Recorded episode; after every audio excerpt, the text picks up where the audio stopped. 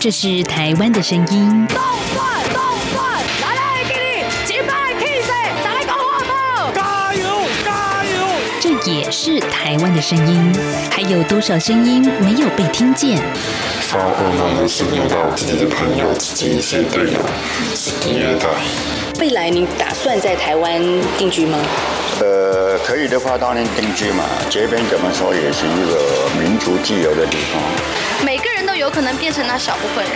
你没有公益，你不能维护基本的人权，那你就没有完全的安全。在这狂乱的年代，思考让我们自由，就要听晚报，听见新闻之外。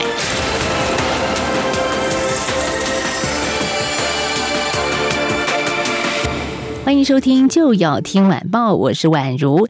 像我们片头所说的，希望让大家听见新闻之外，所以今天我们要来谈一个蛮有意思的话题哦，就是我们为什么容易被洗脑呢？或者是有一些政治领袖啊，他们总是爱洗脑他们的人民呢？我们要从心理学的角度来分析。所以在今天节目现场，我们请到的是中正大学犯罪防治学系的戴生峰教授。戴老师好，哎，宛如好，各位听众朋友大家好。好，今天在准备谈这个话题之前，宛如内心其实不断的在思考，我们长大的那个年代哈，不太鼓励大家独立思考啊，不太鼓励大家想太多。哎，对，哎，我印象中只有一个很深刻的就是，其实在我的家族里面，我有一个姨丈，就是我妈妈的姐姐的丈夫哈，姨丈。那他本身呢，对于政治蛮热衷的。然后呢，但是我记得那时候家里的长辈们告诉我的，就是说，你不要跟那个姨丈太接近哦，他哦。都在做一些比较，哎，当年了啊，就有点是反政府的。那民国六十几年、五十几年那个年代的时候，哈，那他做的一些是反政府的一些言论啦，或者什么的。他说你要离他远一点哦。然后我那时候就依稀觉得，我的家人就一直灌输我一个概念，就是不要乱讲话，不要乱讲话。当时的洗脑的那种观念呢，好像感觉很多都是在政治场域的一些发言里面比较常。对，但我们这样子讲这一段历史，可能是在我们。的父职辈亲身感受到，那我们只是被叮咛的角色。但是我自己亲身经历的一段，也不好说是洗脑，而是一个根深蒂固在教育里头的概念，是我们在学校里面不能讲闽南语，应该是讲不能讲方言。哦，当时叫方言，没错，方言，地方语言是呃 闽南语、台语还是呃客家语，甚至还有一种，还有一种 不太纯正的国语。你想看一九九零年的时候。当时我们才十几岁的时候，心里头就把语言做了分级了。不过戴老师很强，就是说他国语讲的标准，闽南语也说得好啊。这件事情就 当然，像宛如我自己，因为受到当时的教育影响，所以我闽南语是完全不会说。啊、是，是，是。那也因为生活的环境，所以听也很弱。其实平常也不会太听到这样子的方言。好，在从小的教育。对，没错。所以我最近其实就有一个教育上的经验，想要跟各位听众朋友们分享。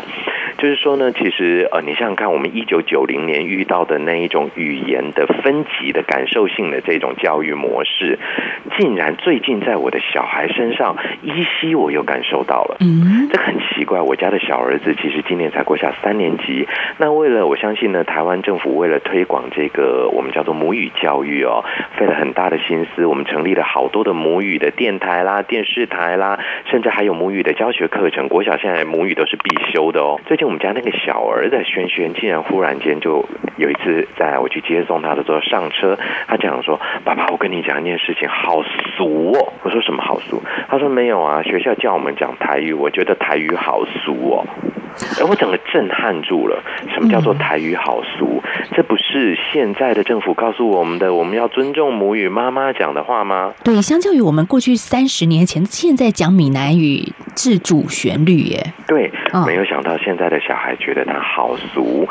为什么？我就怎么了？为什么觉得好俗？他说，因为都是那些阿上啊。老人呐、啊，嗯，哎，或者市场的人在讲台语啊，嗯、我觉得好俗哦。而且我的同学讲台语的，他们好像都是成绩不好的那一群。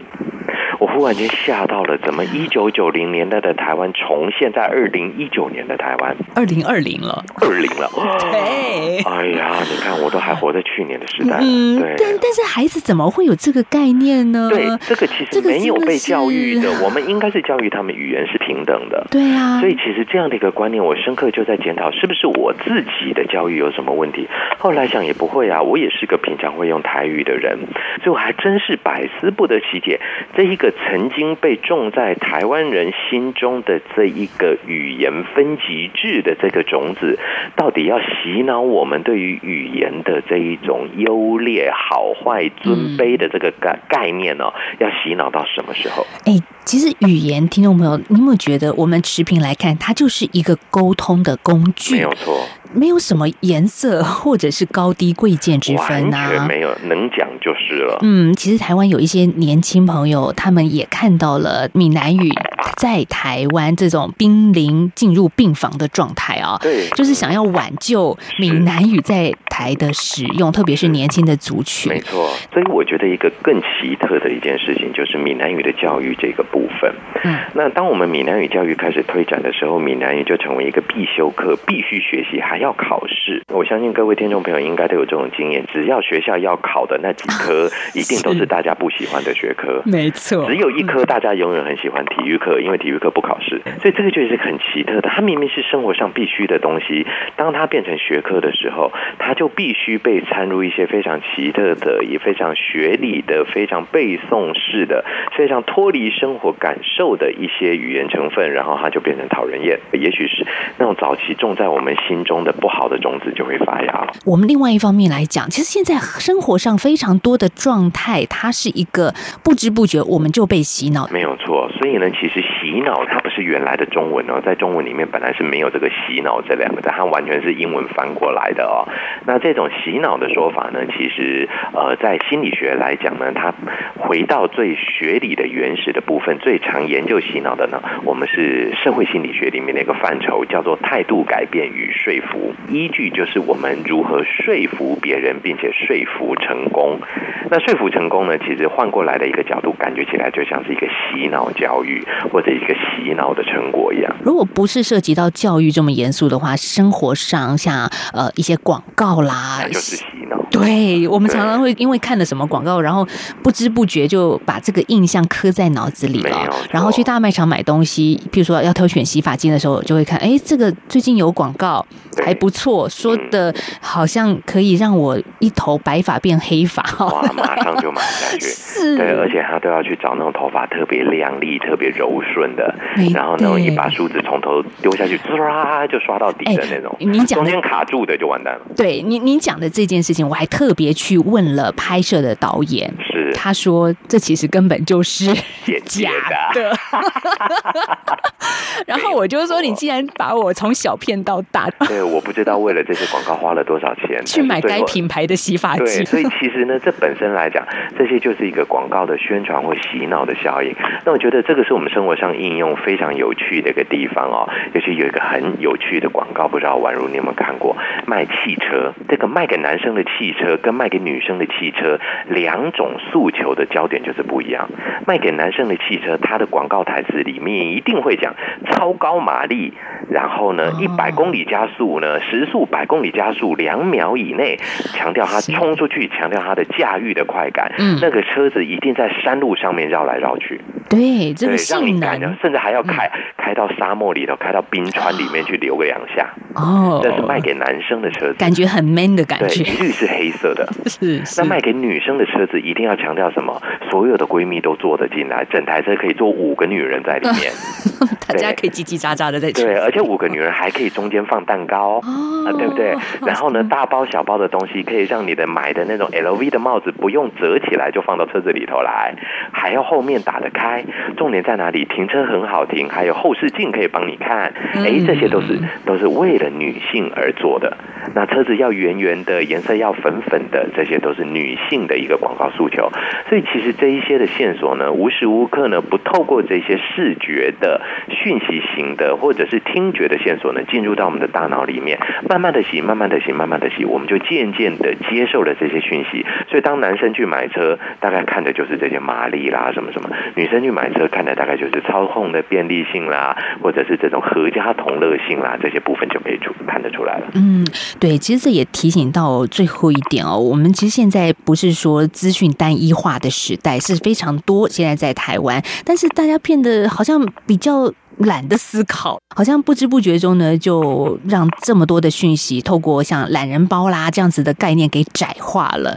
我们这一些接收讯息的人呢，也要负一点责任。嗯，怎么说呢？其实广告不外乎都是用一些旁支线索来告诉你这个东西有多好啊。比方说，我们今天一个头发是梳子从头梳到尾，嗖就滑下来，这其实是一个旁支的线索，跟你的头发的发质一点关系都没有。你如果头发够稀疏的话，只剩两根毛的话，它一样可以掉到底，而且速度更快。对，所以呢，重点在哪里？我们都会刻意的忽略掉一些重要的中心讯息，而去注意旁支的讯息。这时候呢，这一些我们讲说的洗脑的工具呢，这些技巧就渐渐的渗透到我们的脑袋里面，完成它对于我们说服跟行为改变的一个重要的功能。所以呢，换个角度上面来讲，比方说学习语文这件事情来讲好了。我们可能都会忽略了语文本来其实就只是拿来沟通用就好，讲得通就是好语文。但是我们可能会去注意什么东西呢？为什么这个语言只有这些人在讲？嗯，为什么这个语言呢，只有南部在用，北部都不用？那为什么这些语言呢，只会产生在阿尚的身上，不会产生在爸爸妈妈的嘴巴里？那这些时候呢，小朋友可能就会渐渐的从这些周边线索去对这个讯息来做解读，反而产生严重的一些洗脑或者是偏误的认知。嗯，没错。下个阶段会继续聊的话题是，我们在此时此刻，其实还是看到有一些国家或地区。他们希望把国民教育成一个具有爱国主义色彩的，这对与错，我们当然就先暂且不说。但是这样子的一个洗脑教育式的模式，可能成功吗？我们下个阶段要透过心理学来告诉大家。我是陈向红医师。现阶段国内疫情趋缓，鼓励民众可以适当的走出户外踏青或运动，提高免疫力。进行户外活动时，随时保持手部的干净，使用肥皂洗手或制备酒精干洗手。在户外通风良好的场地，也要适当维持社交距离。建议随时携带毛巾，避免直接用手触摸眼、口、鼻。户外活动回家后，请尽快换上干净的衣服。有政府，请安心。资讯由机关署提供。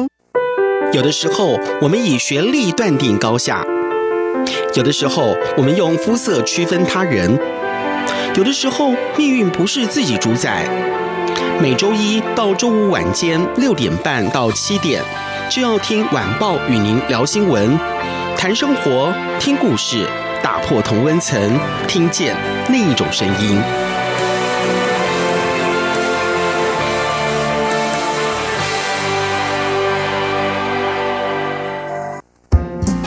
阳光就是阳光，成了我的翅膀。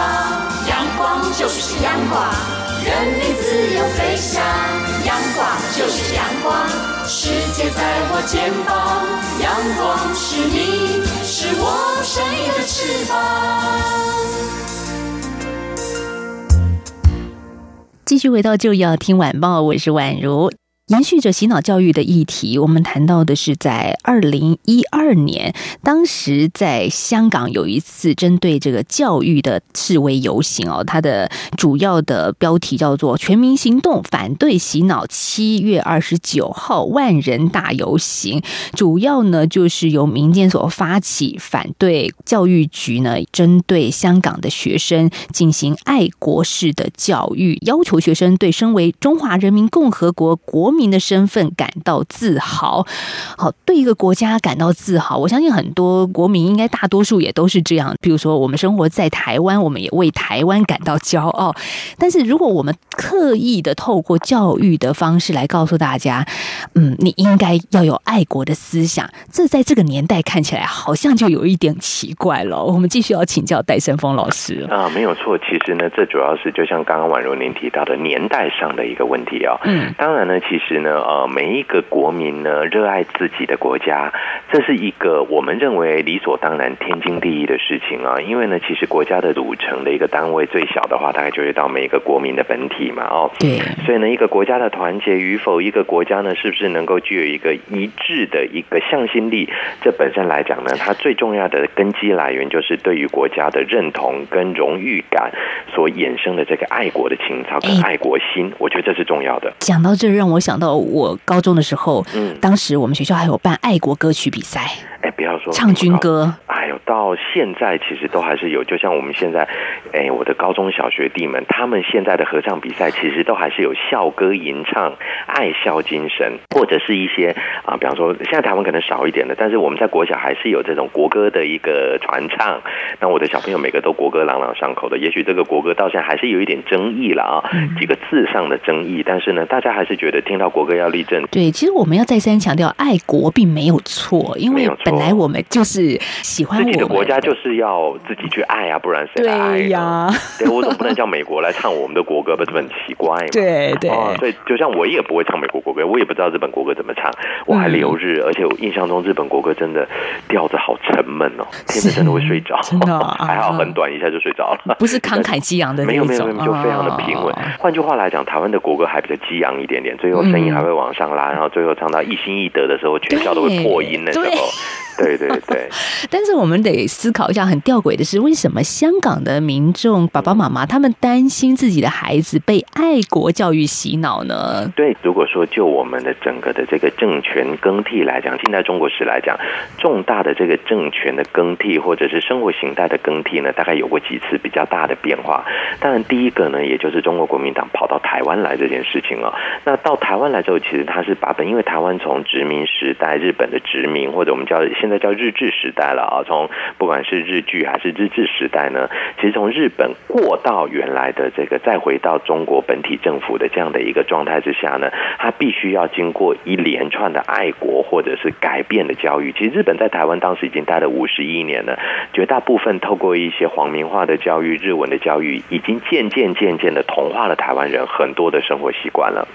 那但是国民党政府来的时候，必须做某种程度上面的热爱中国，把台湾跟中国的期待重新连接起来的这种爱国教育。所以我记得小时候，我那个年代最常听到的就是做一个堂堂正正的中国人这件事情。有我的作业本上封底都会写这几句话。对，然后呢，时时刻刻提醒，都会记得。对，那其实呢，现在叫做做一个堂堂正正的好国民。那至于这个国是什么呢？各自自己去定义自己的想法了哈。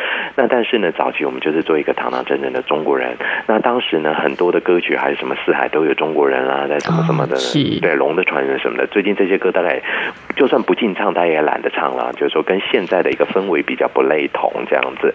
那如果换个逻辑来讲，当时同样的，我相信呃，中国共产党呢，也在我们的中国大陆呢，推行了他对于自己新中国的认同跟一个爱护新中国的一个热烈的心情啊。那当时这两个的一个状况都有。一个很重要的变化，怎么说呢？都是从二次大战以后，或者是国共内战之后，这个百废待举的状况之下，这这两个政党，不管他今天做事的方法手段是如何，总之他是带领着两岸的人民们呢，一定程度的脱离的战争的一个不稳定性。嗯，换个逻辑来讲，也许手段上面有点不符合我们的期待，或者是呢，也许从现在的观点来讲，当年是属于野蛮的。是属于不民主的，是属于专制的。但是到了现代这个角度上面来讲，的确也度过了这么几十年来的安稳稳跟一个和平的一个发展。对，当时保家卫国这四个字是非常的重要，在那个不稳定的年代，没有错。嗯、所以呢，从不稳定过渡到稳定的过程中呢，其实人民是感受得到的。就算略有瑕疵，就算略有不满，倒也能够认同，也就能够接受。好吧，我觉得我们牺牲点什么，换来更多的什么，这种筹码式的互换洗脑是可以接受的。呃、在当时走过来的这一段路，也就是好吧，那至少我拥有了什么？所以我们现在通常通常都会看到这些年长一点的朋友说，至少他给你吃饭呢，嗯，至少他给你衣食无缺呀、啊，这不就是爸爸妈妈给得了的东西了吗？所以我们就会把这些呢想法呢，觉得哇，那这样的一个政体或者这样的一种政治运作方式呢，就像衣食父母一样的重要。但是转换一下时空背景，这个年代，如果你只给我衣食无缺，好像我觉得还是不满足。我要有一个自我发挥的。对，后面这句话才是重点。是啊，自我发挥，也就是说呢，我们今天呢，自己能不能够展现自己的特色？所以呢，我们其实呢，当一个社会发展到一定程度以后，这个心理层面的满足就很重要。那马斯洛呢，这位心理学家曾经讲过，当我们人们满足了安全需求跟生理需求，吃得饱、住得安心以后，我们就要接下来发展以下的几种需需求。第一个是什么？归属与爱的需求，我们要有归属感。嗯，那所以呢，其实近年来台湾意识的高度发展，就跟这种归属感很相似。我我们希望呢，大家都可以建立一个一同的台湾意识。那这个台湾意识其实跟原先的中国意识并没有过度的不同的部分。也许很多人会觉得这是两码子不相干的事情，但是从心理学的观点来讲，它就是对一个大团体的认同。大团体，没有错。这是哪一个大团体呢？刚刚有说到中国大团体。早期我们认为是，就是我们要认同自己是属于这个大中国团体下的一员。那现在呢，因为我们跟中国真的隔离了有点时间太长久了，嗯、那彼此的交流虽然呢，我们已经呃，在中国的改革开放跟台湾的这个两岸交流政策，其实推行二三十年下来，彼此的交流真的是蒸蒸日上，但是其实没有在一起生活，难免就还是会有一些不理解的地方。所以，真的要融入一个大中国意识的这样的一个概念之下的时候，难免还是会有一些格格不入的部分。所以，换句话来讲，更简单一点操作就是操作台湾这个部分。不过，你这样子讲让我想到香港回归今年是二十三周年。如果就以台湾走过一路过来的这段路来看香港的话，嗯，他们跟中国之间合在一起只有二十三年。二十三年，所以我们换个逻辑来讲哦，如果就国民党来台湾的时候是民国三十八年嘛，对不对？一九四九，一九四九加了二十三以后就是一九七二，嗯，对不对？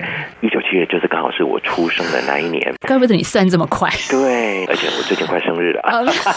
好，所以呢，其实换个逻辑来讲，如果说按照我的出生经验来讲，国民党在台湾当时待了二十三年以后，其实我是那个时候出生的台湾人，我已经完全接受他的价值思考模式了，一点违和感都没有的，完全接受，很奇特哦。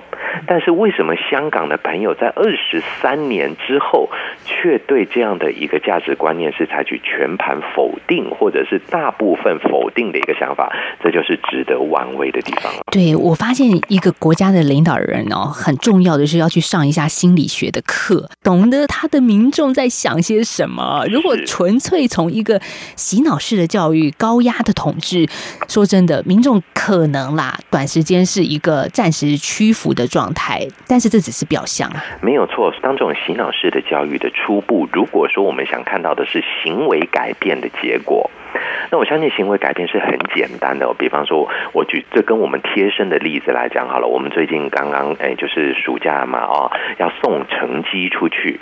那其实呢，不管你怎么教，班上总会有几位冥顽不灵的同学，爱来不来的同学，考试成绩不好的同学。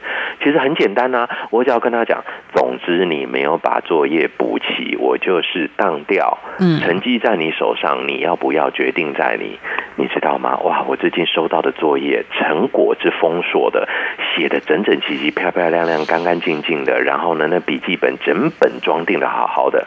啊，你为什么不从一开始就好好写？根本没这个困扰。然后呢，被老师稍微威胁一下，乖的二五八万的就写的好好的，因为成绩在那边。嗯。但是他们的心里应该很不爽吧？没有错，他可能觉得 我就是不喜欢你这个学科，可是我为了你这个学科，好吧，我就做吧。嗯，假装一下。对，没错，就这两个这几个字来假装一下。所以呢，其实身为老师来讲，我都会再把他们请过来。如果你今天呢真的是交作业的，你我就再请过来。谢谢你，你写了这么多的作业，辛苦你了。嗯。但是你要思考一件事情：如果你从一开始你就跟老师好好沟通，一开始我们就有沟通的机会，会不会不走到这一步来？